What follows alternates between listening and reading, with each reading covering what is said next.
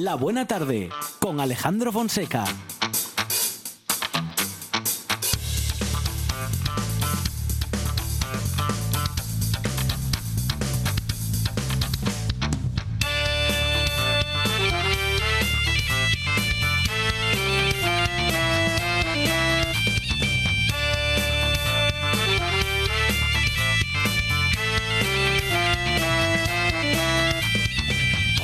Buenas tardes. A esta hora siempre comienza la buena tarde. Siempre tenemos muchas cosas que contar, como las que contaremos dentro de unos minutos, porque hablaremos con el profesor de Historia Contemporánea de la Universidad de Oviedo, Rubén Vega, y con él hablaremos de presente, pasado y futuro, de la memoria democrática, también de la memoria de cuestiones recientes, y hablaremos también de futuro, hablaremos de Europa, de muchas cosas. Con Rubén Vega, profesor de Historia de la Universidad de Oviedo, se puede hablar de muchas cosas. Mismo que harán nuestros tertulianos y tertulianas que están y estarán preparados y preparadas para pensar en voz alta. También la actualidad como protagonista. Y si hablamos de actualidad pero literaria, Pedro Menéndez es el invitado que llegará. También, valga la repetición, con invitado Julio Beso con Pedro Menéndez hoy con su último libro y todas las voces de la literatura entre bibliotecarios y bibliotecarias, editoriales, autores y autoras. Carlota Suárez con el show de radio literario. También cuestiones de tecnología, claro, noticias que tienen que ver con lo tecnológico, de las que necesitan subtitulado y también algunas que entendemos bastante que tienen que ver con las grandes plataformas. Dani Gallo y Alberto Gombau con nosotros en la buena tarde. Todo ello gracias a que tenemos en la producción a Sandra González. Cosas inexplicables de radio Monchi Álvarez. En la puesta en el aire Juan Saiz Pendas. En la presentación, servidor Alejandro Fonseca que estará contigo durante toda la tarde o al menos hasta las 6 en esta buena tarde.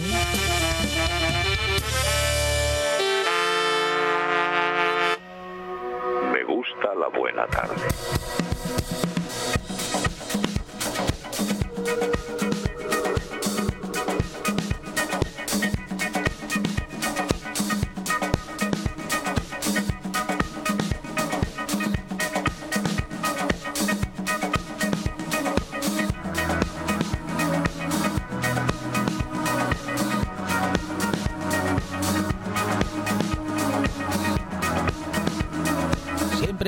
Propuestas, bueno, de temas, de contenidos y también de canciones. Claro, la música es buena parte de este programa y también lo es Monchi Álvarez. Monchi, ¿qué tal? Buenas tardes. Aquí estoy en carne mortal. Empieza el otoño, la seronda Sí. y hay que recibirla con una sonrisa. ¿Cómo no? Claro. En la buena tarde, dos horas. Pero Sí. que- que son dos horas. Pero ¿cómo tenemos tantas cosas en, do- en dos horas? A veces no me lo explico, Fonseca. Monchi Álvarez, por eso, por eso vamos a buen ritmo. No sé si lo ha notado, que A vamos buen aquí a toda ritmo. velocidad. Sí, sí, a eso toda es. pastilla. Aunque no sean las de 10 de la mañana, que claro, eso del ritmo es para la mañana, pero bueno, para la tarde también, ¿eh? que la radio con buen ritmo eh, se escucha y se, se aprovecha mejor. Y hoy es el día de la risa en la buena tarde. ¿Usted Bueno, qué cree? Bueno, si Hay que empezar el lunes sonriendo. En algún momento de la tarde llegará. eh, de todas formas, y como siempre en esta buena tarde, siempre hay algo de risa. Hay, siempre tenemos, eh, bueno, pues el humor atravesado en todas, eh, bueno, cada vez que podemos, eh, en todo lo Sí. que podemos. Pero vienen los modernillos. humor. Los modernillos vienen. ¿Seguro? De modo que ahí, eh, entre el humor y el absurdo, habrá minutos para aprovechar. Y luego también, bueno, hablaremos de cosas serias sin ponernos estupendos, eso sí, ¿eh? Eh, Por favor. Claro que sí. No levante el meñique. Toda una tarde de radio por delante con Monchi Álvarez y compañía. Monchi, gracias. De nada.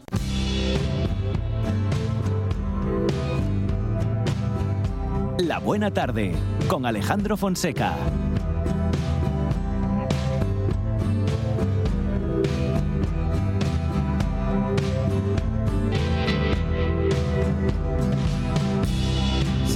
Somebody else to save the day. I call out to the voice of the radio show. Thought I was a child,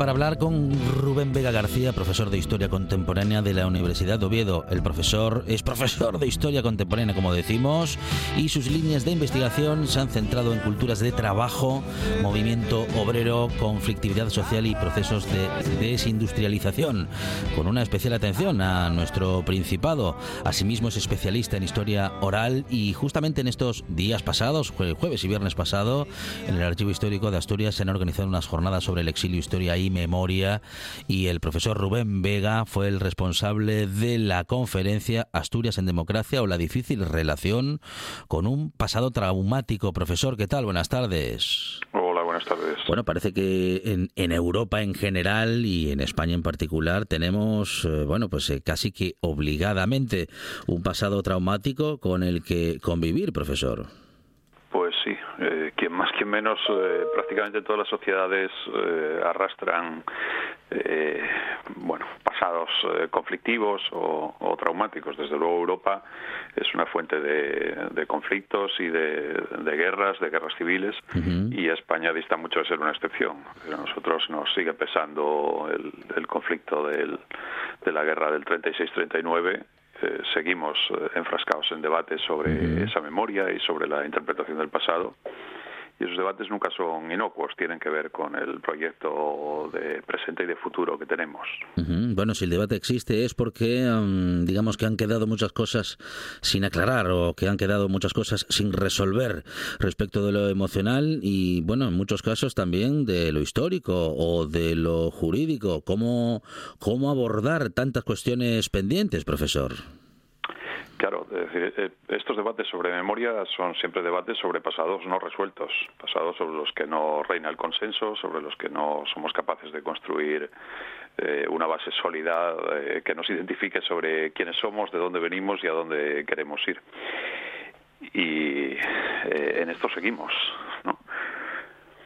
Bueno, y en esto seguimos justamente y en estos días, eh, bueno, pues están sucediendo en Europa y estamos eh, conociendo algunas noticias que nos hacen justamente pensar en ese pasado que, bueno, pues que creíamos que no íbamos a- al que creíamos que no íbamos a regresar.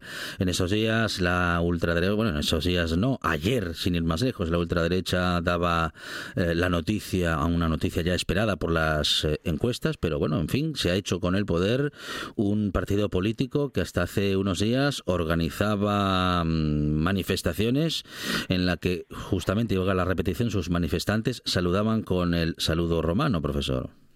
Efectivamente, parece que va a gobernar en Italia una persona que reivindica a Mussolini como un patriota que, cuya labor estaba al servicio de, de la nación italiana y con un discurso de recuperación del orgullo de ser italiano que al parecer eh, solo se puede ser orgulloso o estar orgulloso de ser italiano desde una determinada posición y desde una determinada concepción de la nación. Eh, nosotros tenemos en nuestro propio país eh, gente que defiende posiciones similares, ¿no? que tiene una idea muy determinada de lo que es ser español y, que clasifica o etiqueta en buenos y malos españoles dependiendo del grado de acuerdo o desacuerdo con su eh, idea muy concreta de lo que es la patria, de lo que es la nación española. ¿De qué hablamos cuando en nuestro país al menos hablamos de memoria democrática?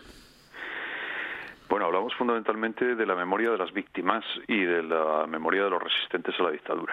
Hablamos de un país que eh, se enfrentó en un conflicto armado durante tres años eh, y que luego eh, soportó una muy larga dictadura de casi 40 años.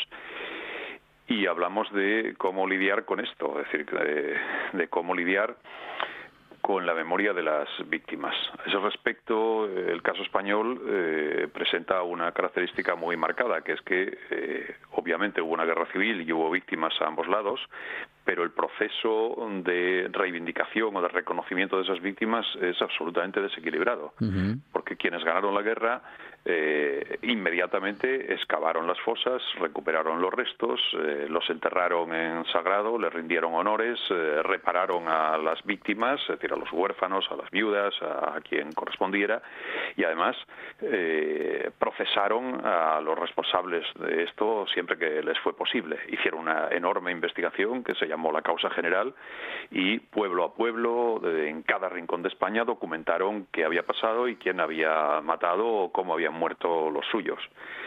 Pero los otros, que son más, que son probablemente el triple de, víctimas, eh, pues vieron cómo eh, no podían ni siquiera excavar las fosas, sigue habiendo montones de gente eh, sepultada en, fosas comunes, en, cunetas, en bosques, en montes. no podían reivindicar a sus muertos, no podían hacer lo que en psiquiatría sería el duelo, y eh, ni siquiera muchas veces eh, podían hablar de ello. Y la democracia no resolvió tampoco esto. La democracia se quedó eh, muy corta a la hora de simplemente reparar esto, mm, digamos, equilibrando las políticas de memoria. Y después de, esa mm, eh, masacre, de, esa cantidad de víctimas mortales, eh, la dictadura generó nuevas víctimas, a veces mortales, pero muchas otras veces víctimas de tortura, de represión, de distintos eh, daños, de gente forzada al exilio. Y lo lógico sería pensar que estos forman parte del bagaje de quienes eh, la democracia mm, está en deuda con ellos, ¿no? Es decir, que quienes resistieron a la dictadura, quienes ejercieron derechos y libertades eh, cuando estaban vedados, quienes eh, se manifestaron, se expresaron libremente, fueron a la huelga estando prohibido y teniendo un altísimo precio, y quienes reclamaron las libertades, deberían de ser reconocidos como mm, verdaderos artífices de la recuperación de las libertades. Y esto nunca ocurrió realmente. La democracia nunca, eh, digamos, saldó esa deuda con la gente que pagó un precio más alto por eh, enfrentarse a la, a la dictadura. Esa falta de ejercicio de memoria democrática, eh, bueno, de alguna manera lastra la propia calidad de la democracia en la medida en la que eh, si no atribuimos la democracia a quienes lucharon por los derechos y las libertades en condiciones muy adversas y pagando un alto precio, se la acabamos atribuyendo a una especie de democracia otorgada que nos vino regalada desde arriba sin que hubiéramos hecho ningún merecimiento para ello. Entonces, al final, parece que alguna gente que ocupaba el poder tuvo la gracia de concedernos la democracia y las libertades eh, por pura generosidad, sin que nadie los estuviera presionando, tirase mm, del sistema político hacia un régimen de libertades y sin que nadie hubiera pagado un precio por ello, lo cual es una absoluta falsedad, claro. ¿Por qué es tan difícil en nuestro país eh, bueno, llegar a un consenso político? Digo para casi todo, pero para esto en particular. Bueno, efectivamente somos una sociedad muy profundamente dividida en el, debate político y en la, en la construcción de la identidad y, por supuesto, en los temas de memoria. No es fácil en ninguna parte, es decir, que eh, bueno, lo que, lo que está pasando estos días en Italia, eh, o si simplemente asistimos al debate político en Estados Unidos o en otros lugares, pues vemos que el, grado de confrontación y de visceralidad y, de, digamos, de incomunicación puede llegar a ser muy alto en sociedades de tradición democrática, de, de bueno, de convivencia eh, en libertad eh, más larga que la nuestra, ¿no? Pero desde luego nosotros tampoco es que se nos esté dando bien esto de eh, consensuar una memoria y de consensuar unas bases de lo que son las libertades democráticas y los fundamentos de la convivencia. Estamos en un momento, bueno, clave para muchísimas cosas. Eh, hay una mm, situación económica que hacía tiempo no vivíamos en nuestro país, eh, bueno, en nuestro país y en Europa. Eh, estamos en un momento en el que mm, prácticamente políticamente hablando podría pasar cualquier cosa. Italia es eh, bueno un buen ejemplo, lo hemos mencionado un par de veces en esta conversación. Eh, ¿Qué podemos esperar del futuro eh, en, en, un país este el nuestro en el que seguimos sin tener un consenso sobre cosas que deberían estar bastante más claras? Lo decía usted hace un momento, profesor, el no tener claras algunas cuestiones, mm, digamos que genéricas respecto de nuestro pasado nos condiciona para el presente y ni, y ni qué decir para el futuro. Pues, hombre, a lo de qué va a pasar, eh, los historiadores somos muy buenos profetas del pasado, pero rara vez acertamos con el futuro, así que no me atrevería a arriesgar sobre hacia dónde vamos. Eh, lo que sí parece evidente es que hay síntomas preocupantes, ¿no? En cuanto a la dosis de incomunicación, de, intolerancia y a tendencias antidemocráticas que parecen ir en, ascenso. Eh, y a una especie de eh, insensibilidad hacia eh, la memoria de las víctimas o de los represaliados que es muy selectiva por otra parte no hay eh, víctimas de, diversa índole o de diversa naturaleza y parece que hay víctimas de primera y de segunda. Y que eso es una una, deuda que no somos capaces de saldar. ¿Por qué es importante que las nuevas generaciones conozcan más y mejor la historia reciente de nuestro país? Lo digo pensando en los contenidos que nos encontramos en nuestro sistema educativo, que habla mucho de, bueno, pues de buena parte de la historia de nuestro país, pero bastante poco de la más reciente. Bueno, eso es una una especie de pesar que nos aqueja. Yo llevo toda mi vida oyendo esto porque efectivamente sucede. Claro, sucede que a veces, eh, bueno, la historia más lejana es más fácil de abordar y la más reciente genera debate, genera contestación, eh, se vuelve difícil de abordar y por lo tanto pues se trata de eludir. Eso pasa en los centros educativos, en los manuales de historia y pasa en muchos otros eh, ámbitos. ¿Por qué es importante arrojar luz sobre nuestra historia reciente? Pues porque mm, estos son cuestiones que no sirve de nada barrer para debajo de la alfombra o que no sirve de nada ocultar. Es decir, cuando alguien piensa o cuando se afirma abiertamente y de alguna manera nuestra propia transición fue fundada sobre eso, sobre la voluntad de no miremos atrás, olvidemos, miremos solo al futuro, olvidemos el pasado, el pasado es una carga que nos crea problemas, bueno, eso, eso no es posible. Eh, se puede proclamar así, pero no es verdad, nunca es verdad. El pasado siempre pesa. No, nadie tiene identidad o, sabe el rumbo que sigue si no sabe de dónde viene y, cuál es el pasado. Y por lo tanto, lo que no mm, abordamos de forma franca y abierta y consciente, pues eh, nos entra por la puerta de atrás, de forma inconsciente o de forma subrepticia. Eh, la memoria de, mm, del exilio, la memoria de los torturados, la memoria de los eh, represaliados, eh, es la memoria de las víctimas y en tanto no generemos una pedagogía mm, de empatía, de recuerdo, de reparación hacia esa gente, no estamos generando cultura democrática. Porque estaremos de alguna manera legitimando a quienes los mataron o a quienes los torturaron o a quienes los forzaron a, irse de su patria. no, hay, neutralidad posible en realidad en, todos los temas que tienen que ver con la democracia o con los derechos humanos. Quienes creen ser neutrales colaboran con quienes perpetran los crímenes. Claro, este, este, esta igual es una, un intento, ¿no? El de, el de la neutralidad respecto, bueno, prácticamente respecto de nada se puede ser neutral y muchísimo menos de cuestiones tan sensibles y tan importantes como las que estamos mencionando, profesor. Sí, hay una autora anglosajona, Judith Herman, a la que yo cito muchas veces eh, justamente sobre este tema de la neutralidad. Tiene un libro que se llama Trauma and Recovery, Trauma y, Recuperación, sería la traducción, en la que dice que eh, quienes perpetran crímenes contra los derechos humanos, todo lo que necesitan es que no miremos hacia ella en la medida en la que nadie mira hacia la tortura o hacia el crimen, eh, eso se puede seguir produciendo de manera impune. Y en cambio la víctima lo primero que necesita es justamente que compartamos esa carga, que miremos hacia allí, que, denunciemos que eso está pasando. Entonces, quien cree ser neutral eh, y mira hacia otro lado, está colaborando a que el crimen se siga produciendo, se repita, se reedite en el futuro. ¿No? Eh, se engaña a sí mismo si de verdad cree que es neutral. No es posible.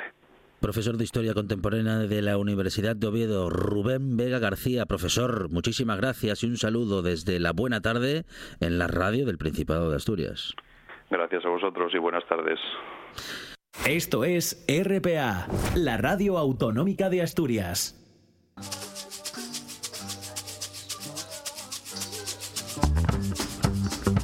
La buena tarde con Alejandro Fonseca.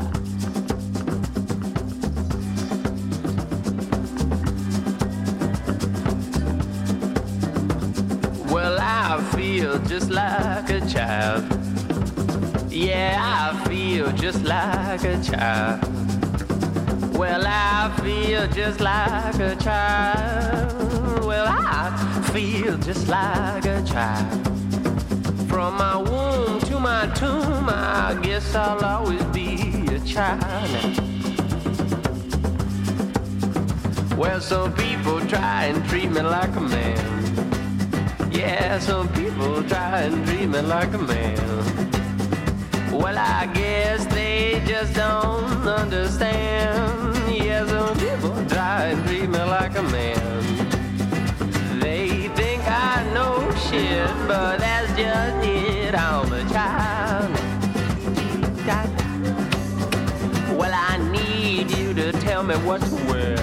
Ya estamos preparados y preparadas para comentar los temas de actualidad y la conversación de la que venimos y los siguientes temas que vamos a proponer. David Alonso, ¿qué tal? Buenas tardes. ¿Qué tal? Muy buenas tardes. Germán Heredia, ¿qué tal?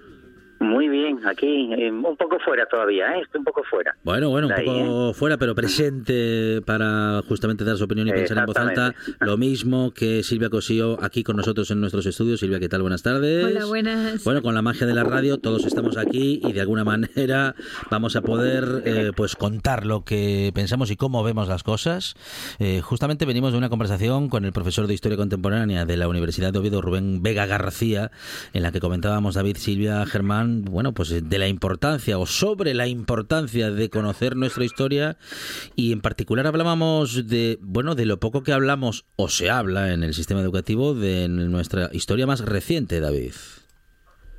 Sí, eh, el, el asunto de, de lo que de lo que estaba hablando Rubén, de nuestra situación, yo creo que hemos en, en algún que otro programa hemos hablado de las grandes ejes que nos rigen de, de políticas de, sanidad, de educación, de, de cómo de cómo se gestiona todo eso desde los gobiernos. Eh, hemos planteado muchos problemas a raíz de lo que ha sucedido con el con el coronavirus hemos y cómo se gestionó eso a una enjundia mucho mayor, sumando muchas democracias en ello.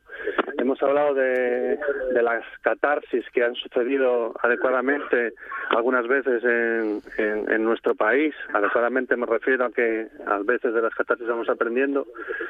Y luego estamos en una situación que es la que vivimos actualmente de una democracia joven, una democracia que está mejorando poco a poco, eh, en donde a veces lo que se pone en la tesitura es si, si lo estamos haciendo si lo estamos haciendo bien, si, si a lo que aspiramos como país en nuestro futuro es a ir mejorando el sistema en el que estamos, que no, no queda otra, y a ser capaces a, a plantear mejoras sobre, sobre esas realidades. Tenemos ejemplos cercanos que, que pues nos pueden servir de referencia a veces, porque precisamente creo que después hablaremos de un ejemplo de una democracia cercana que no sé si, si ahora mismo nos sirve de ejemplo o nos sirve de ejemplo de las cosas como tienen que funcionar.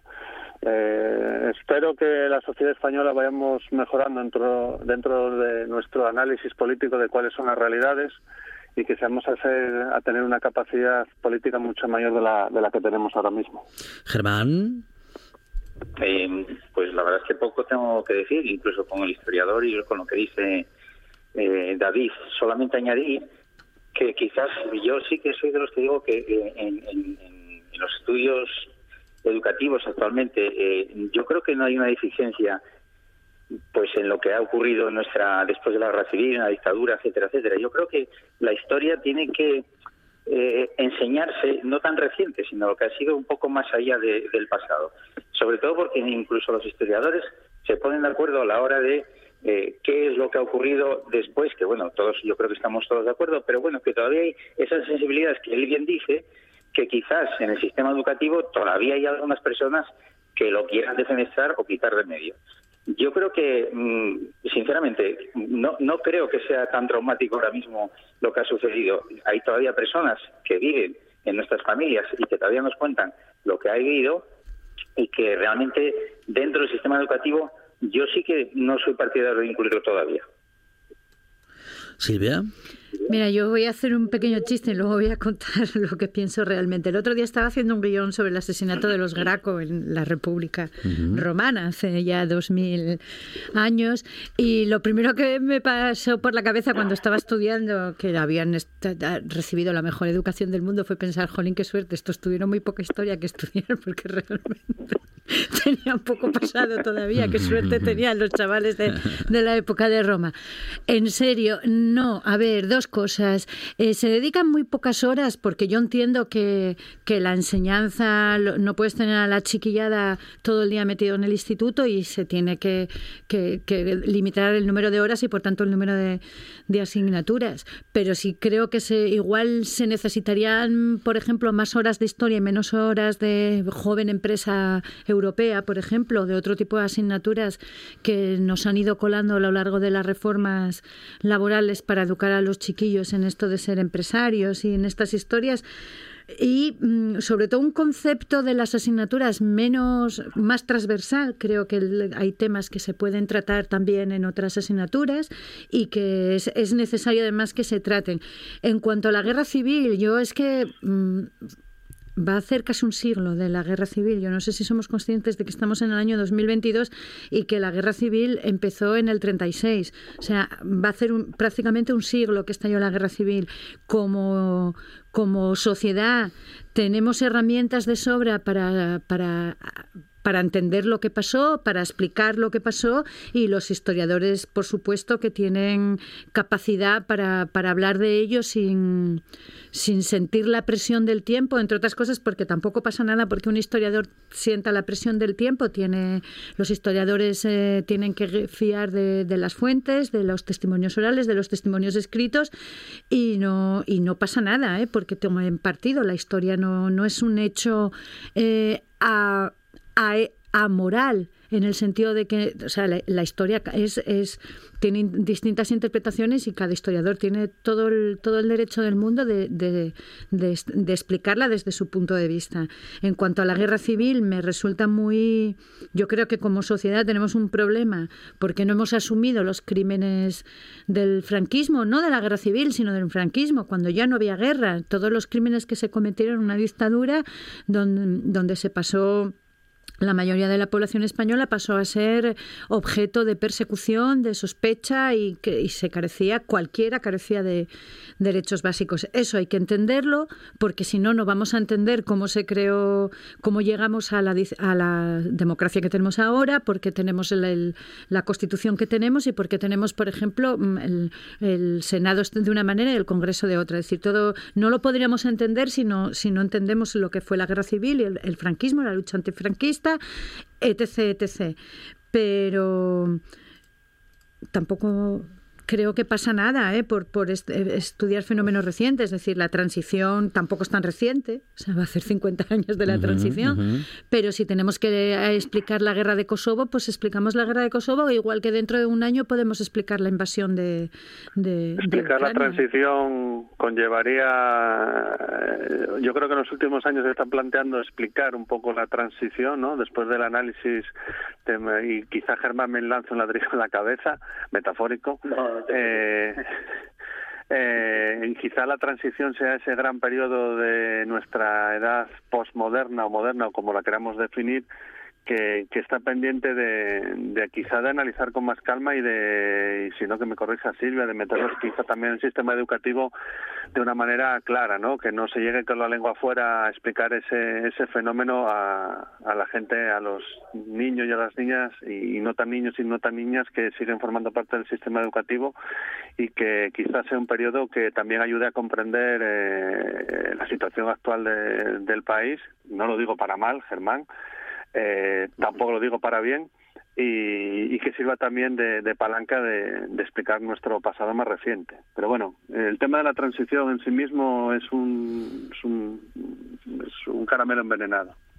Sí, Germán. No, bueno, ya sé que no le tenéis mucho cariño a la, a la transición. Yo le tengo un cariño enorme porque porque gracias a ella yo creo que hemos cerrado, no, no hemos cerrado, sino que hemos abierto una nueva etapa en, en una España conflictiva, ¿no? que venía precisamente de unos de una guerra civil y después de un posfranquismo y una historia bueno de la dictadura que, que, hubo miles de muertos y hubo cientos y miles de, de torturados que yo creo que eso bueno obvia decirlo ya sé que algunos todavía no se lo creen o algunos van en contra de lo que es la misma naturaleza pero eh, intentar eh, criticar eh, o, o pensar que se podía haber hecho de otra de otra manera o de una mejor forma pasar una dictadura a una democracia que yo creo que es la que mejor, que hemos sido un ejemplo para el mundo entero, como ha sido demostrado los otros países que lo han intentado y han sido incapaces de realizarla, yo creo que eso mismo, en ello mismo, que se podía haber hecho de mejor, mejor manera, yo creo que imposible haber hecho de mejor manera esa transición,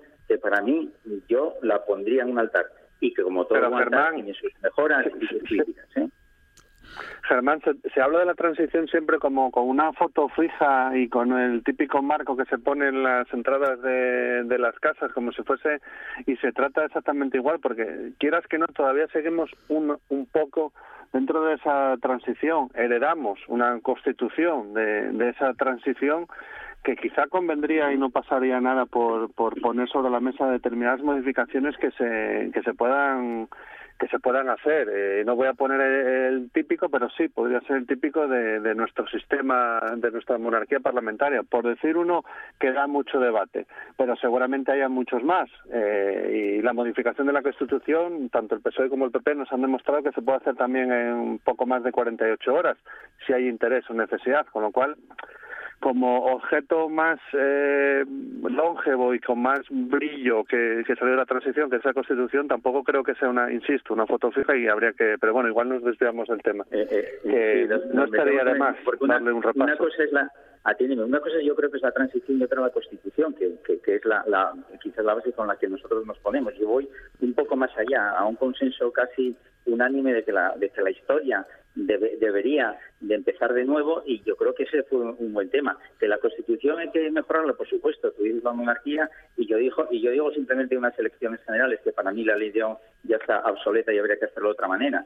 Eh, no es posible también que, nuestro sistema eh, parlamentario pues tenga pues más peso eh, una persona de Teruel o, un, o yo qué sé, o los mismos catalanes vascos que, tenga el, el, más poder que cualquier otra región española, ¿no? Pero bueno, ya digo, eso es lo que se puede mejorar, tú una cosa y otra. Pero vamos, yo insisto, moralmente hablando, yo creo que la transición ha sido un ejemplo para muchísimos países y que ha sido incapaces muchos países de querer repetirla y han sido, pues, pues no han podido llevarla a cabo. Bueno, vamos a hablar de más eh, cuestiones como la que, bueno, pues mantiene ahora mismo a Europa muy atenta mirando hacia el sur, justamente porque la ultraderecha gana las elecciones por primera vez en Italia, en una coalición de conservadores, postfascistas y populistas que liderada por Giorgia Meloni logra el 44% de los votos. Eh, no es que haya ganado, es que ha ganado con, bueno, pues con mucho margen, Silvia. Bueno, vamos a decir la, bueno, la bueno, suma de, la suma de votos de las izquierdas llegaban uh -huh. al 49%. Uh -huh. La, los italianos tienen una ley electoral que si la ley de ON aquí nos parece una locura, la de Italia es un auténtico, está, es una locura, es de, un desquicie de ley. Eh, si no tienes un 20% no tienes derecho de representación en el Parlamento, es decir, un 20% de votos es un porcentaje de votos altísimo, uh -huh. estás dejando a muchísima parte de la población sin representación en el Parlamento y, y cercenando cualquier tipo de posibilidad de que haya partidos alternativos que representen uh -huh. a sea minorías, bien sea lo que sea. Eh, eso, es una, eso es una barbaridad. La otra barbaridad es que el partido que gana automáticamente se le dan 100 diputados. Es decir, eso convierte el, el Parlamento en algo que no tiene mucho que ver tampoco con lo que la gente vota.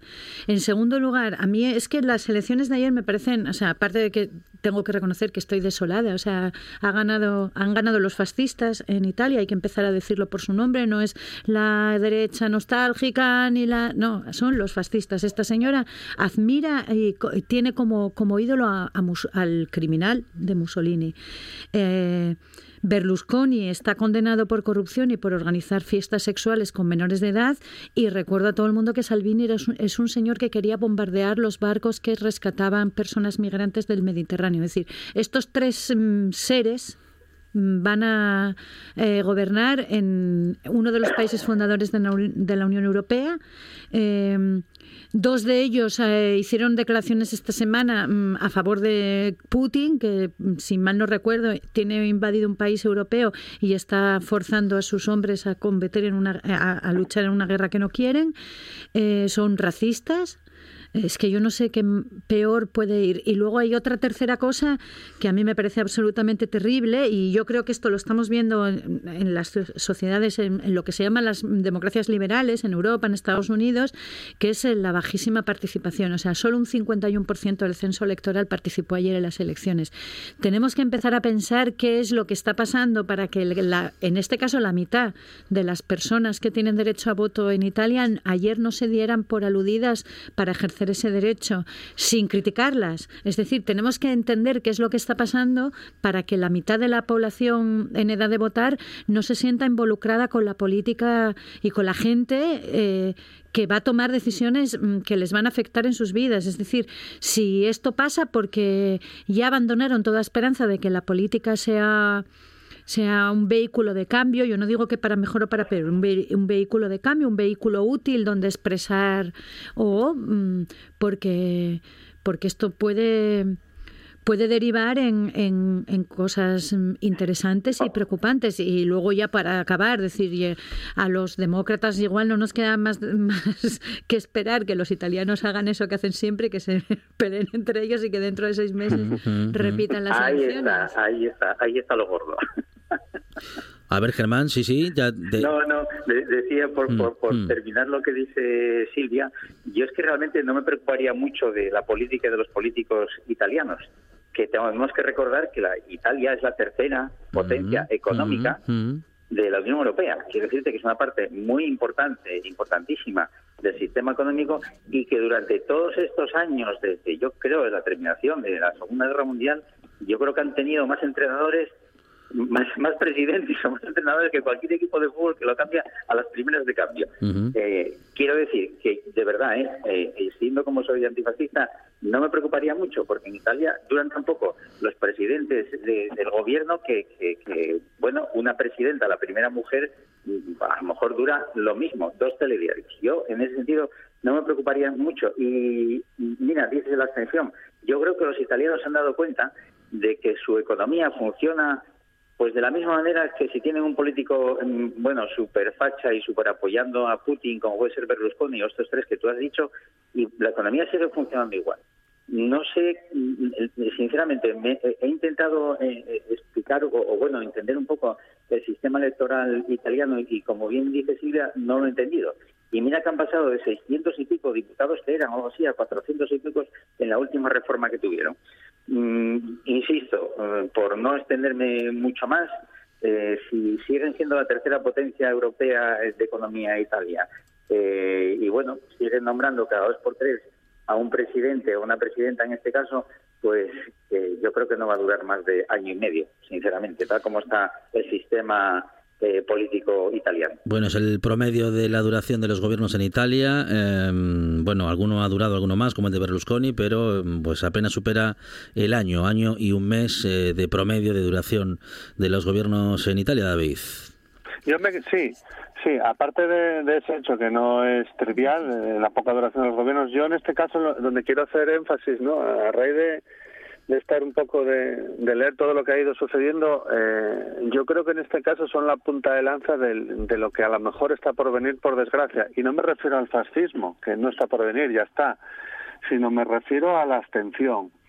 Es decir, que, que ya asumamos que va a votar casi, casi eh, la misma gente que no va a votar, quiere decir que, que el gobierno que salga, pese a la representación que ha obtenido, la representatividad que tiene es eh, absolutamente relativa frente al país, pero que la gente no asuma también que por un lado no tengo a quién votar porque no me creo a nadie o no tengo a quién votar porque no me creo ningún partido político, que son dos cosas distintas. Eh, yo creo que en España estamos más bien rozando a la del partido político que a la de las personas. Yo creo que en Italia ya están en las dos, tanto los partidos como en las personas.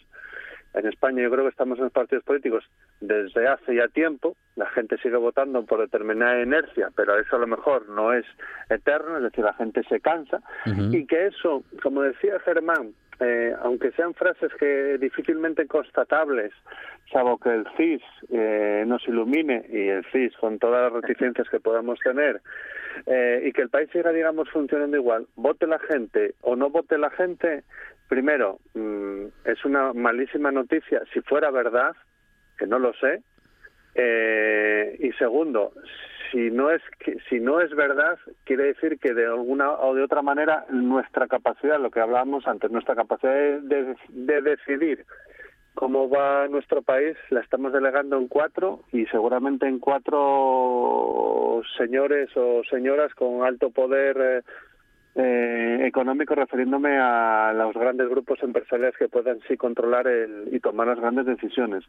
Eso está mal. Yo creo que hay que recordarlo una vez más, es fundamental ir a votar, pero está claro que supongo que esto me podría contestar cualquiera ya, pero no tengo una opción de votar que me pueda creer, no tengo una opción de votar que resulte creíble, no tengo una opción de votar que no esté contaminada por lo que sea.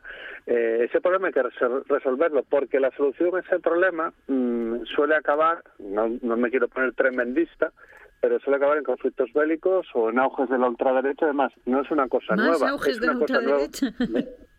Yo, Sí, o- sí, no, sí. yo por, eh, Da- David, yo, eh, a ver, eh, no me compres el, el, el discurso del presidente con las grandes corporaciones, etcétera, etcétera, a la hora de, de ir a votar o a la hora de manejar un país. Yo, si doy un salto de- en- eh, a- al Atlántico, quiero recordar que en Chile eh, fue obligatorio ir a votar la Constitución todos los... eh, Hay los países que podían votar, tienen ¿no? como obligatorio, no sé si me voy a equivocar, pero creo que Perú o y o Bolivia también y seguramente hay alguno más. Ujú, Sí, y, y, bueno, pues pues en realidad en Chile a todos nos defraudó, o a, o a los que estamos en esa parte, que estábamos de acuerdo en, en ese cambio o mini cambio de la Constitución, y pensamos que yendo a votar toda la, toda la gente de Chile, pues iba a haber un vuelco, y no, en absoluto. O sea, que muchas veces estamos confundidos en lo que nosotros queremos con lo que la mayoría después escoge, incluso yendo obligatoriamente a votar. ¿eh? Yo es que creo que a veces confundimos no votar con no tener no tener un posicionamiento político. Yo creo que en No, no, muchos casos no votar es un posicionamiento ver, político. Es decir, el, mucha gente que se aleja de la política institucional o de mm, mm, es, es un posicionamiento político también. Es decir, yo yo yo no sé qué yo no sé qué pensar. Yo no, no creo que obligar a, ejer- a ejercer un derecho, obligar a, que como es el derecho al sufragio, sea sea la solución porque no lo es, porque dices una cosa es que te obligan a votar y otra cosa es que, que votes realmente, o sea, puedes votar en blanco, etc., o sea, que te sigues manteniendo con el mismo problema. O sea, a mí, a mí lo, que me, lo que me llama la atención es que las, las, en las llamadas eh, democracias liberales en, en Europa y en Estados Unidos, eh, cada, ve- eh, pero también, por ejemplo, Australia y tal, eh, la eh, mucha, mucha gente no se siente involucrada con mm, la con los partidos o por lo menos con la política institucional. Y creo que va siendo hora de empezar a intentar saber qué es lo que está pasando y por qué. Porque mm, porque nos vienen Bueno, eh, nos vienen épocas muy complejas donde va- la- los, los gobiernos y, y los parlamentos van a tener que tomar decisiones complicadas y de- decisiones Pero- que nos van a afectar a todos. Entonces, yo prefiero un parlamento en el que se eh, que y un gobierno que sepa que, que tiene que responder a la diversidad y a la multiplicidad de, voces que un gobierno que mm, cree que haga lo que haga no va a tener consecuencias porque la gente no se va no se va a molestar en salir a trabajar a votar y por otro lado mm, quiénes se ven beneficiados por ¿Eh? otro lado Claro. Mm, mm. quienes quienes eh, ven beneficiados de ese proceso son quienes, o sea, quienes tú dices que deberían hacer el esfuerzo para ver qué está pasando, por qué no se está ejerciendo eso, son los que se están siendo beneficiados. En el caso de no necesariamente, porque se pueden encontrar, por ejemplo, con eh, la falsa idea de que la gente no va a votar por dejar, porque no les interesa la política, porque no les interesa lo que está pasando y encontrarse con, como se están encontrando, por ejemplo, los iraníes con una revolución en la calle. Es decir, mucha gente que no está yendo a votar, pero que si aprietas la clavija, haces la política sobre energía o sobre precios de la alimentación que no es la adecuada, de repente te, te puedes encontrar con miles o millones de personas en la calle dispuestas a quemarlo todo. Es decir, a mí me parece que los gobiernos también arriesgan mucho al no saber por qué hay esa desafección con la política institucional.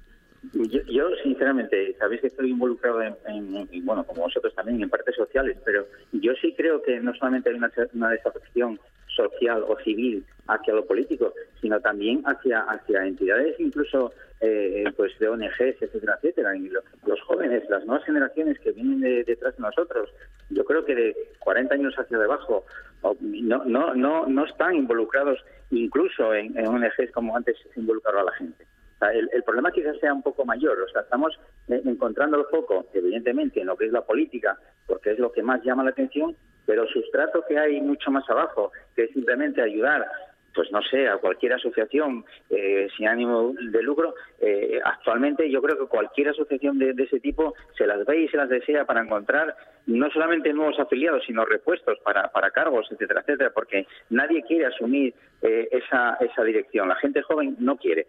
Es un problema también a estudiar. A mí me parece un poco injusto, entre otras cosas, porque la mayoría de las ONGs se están moviendo por el impulso de la gente muy joven que están trabajando de voluntarios.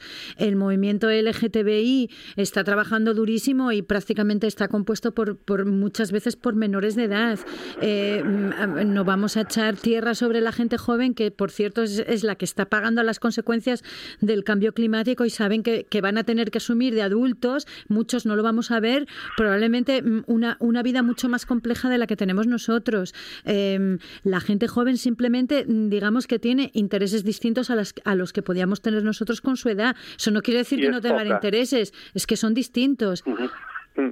Y es poca en número, me refiero a que si... Y cada vez hay menos gente joven, por lo menos en España.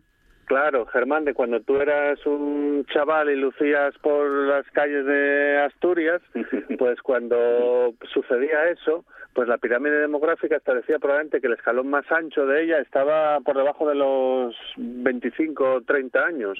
Eh, es que ahora el escalón de la pirámide está entre los 45 y los 49. Es decir, solicitar a los que son menos que hagan y, sostentan, y sostengan. Yo solo constato, yo solo constato el hecho de que, de que aunque, aunque Silvia me haya dicho dos que están ahora mismo en efervescencia, hay otras muchas pues que no, no, no, no, no han podido ni han sabido hacer o captar eh, parte de esa necesaria eh, recuperación ¿no? de, gente activa dentro de las mismas asociaciones civiles.